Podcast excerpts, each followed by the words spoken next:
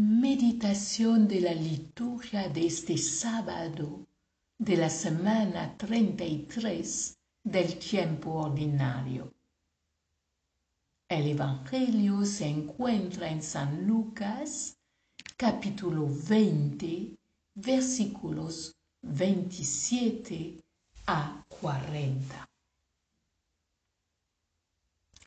En aquel tiempo se acercaron a Jesús unos saduceos que niegan la resurrección y le preguntaron, Maestro, Moisés nos dejó escrito, si a uno se le muere su hermano, dejando mujer, pero sin hijos, cásese con la viuda y dé descendencia a su hermano. Pues bien, había siete hermanos. El primero se casó y murió sin hijos. Y el segundo y el tercero se casaron con ella. Y así los siete murieron sin dejar hijos. Por último murió la mujer. Cuando llegue la resurrección, ¿de cuál de ellos será la mujer? Porque los siete han estado casados con ella.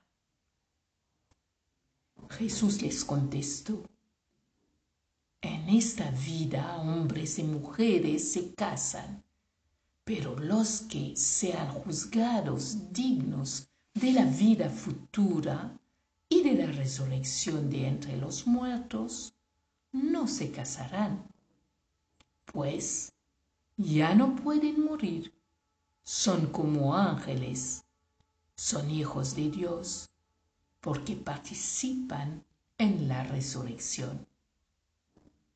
Y que resucitan los muertos, el mismo Moisés lo indica en el episodio de la zarza, cuando llama al Señor Dios de Abraham, Dios de Isaac, Dios de Jacob no es Dios de muertos, sino de vivos, porque para Él todos están vivos. Intervinieron unos letrados. Bien dicho, maestro. Y no se atrevían a hacerle más preguntas.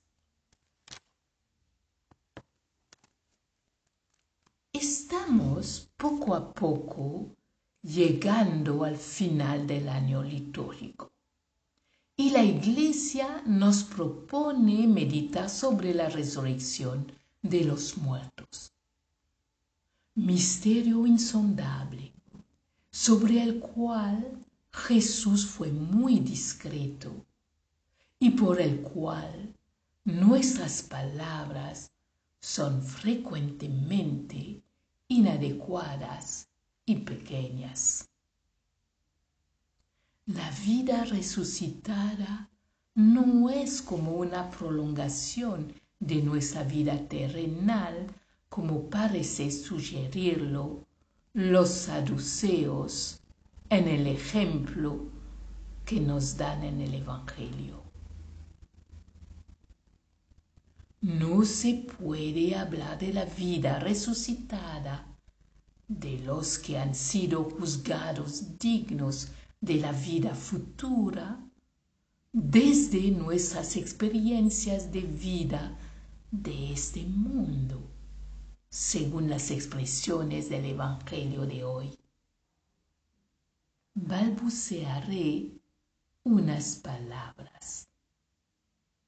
Se trata de una realidad absolutamente nueva, diferente de lo que conocemos. Y por eso el lenguaje simbólico parece el más adecuado para abrir un camino en nuestro corazón. Les remito al final del libro del Apocalipsis que para describir esta novedad de vida nos ofrece la figura simbólica de la nueva Jerusalén.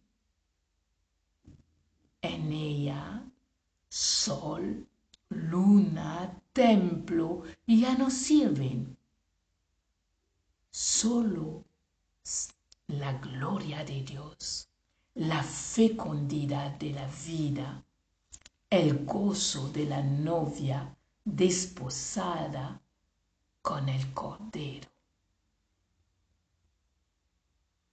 Pablo, en la carta a los romanos, subraya que no hay interrupción entre la vida en este mundo y la en la cual entraremos por gracia divina. Nada nos separará del amor de Cristo. La muerte no puede destruir la larga experiencia de la alianza divina vivida a lo largo, a lo largo de los tiempos. El Dios de Abraham, de Isaac y de Jacob es el Dios de amor y de fidelidad, Jesucristo. Jesús no nos dice cómo será esta vida, sino nos revela el camino que lleva a la vida eterna, a la vida de los resucitados. Él es el camino. Se inicia acá en la tierra. Lo que conoceremos en plenitud en la vida eterna.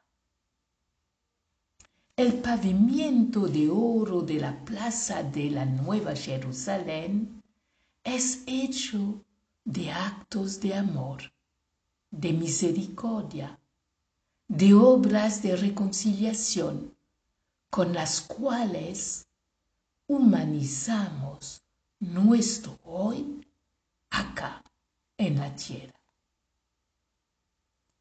La belleza armoniosa y gozosa prometida en la vida eterna empieza hoy en nuestros humildes, discretos caminos de discípulos y discípulas de Jesús, ahí donde florecen bajo nuestros pies la paz, la justicia, el compartir fraterno sin discriminación y tantas otras buenas obras.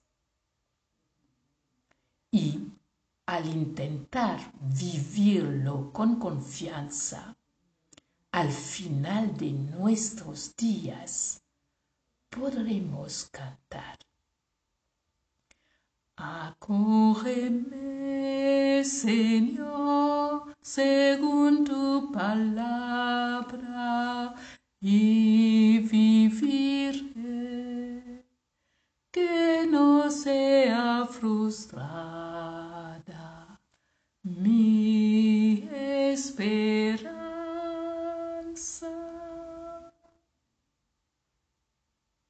Hermanos, hermanas, les deseo un muy buen día, paz y cariño a todos y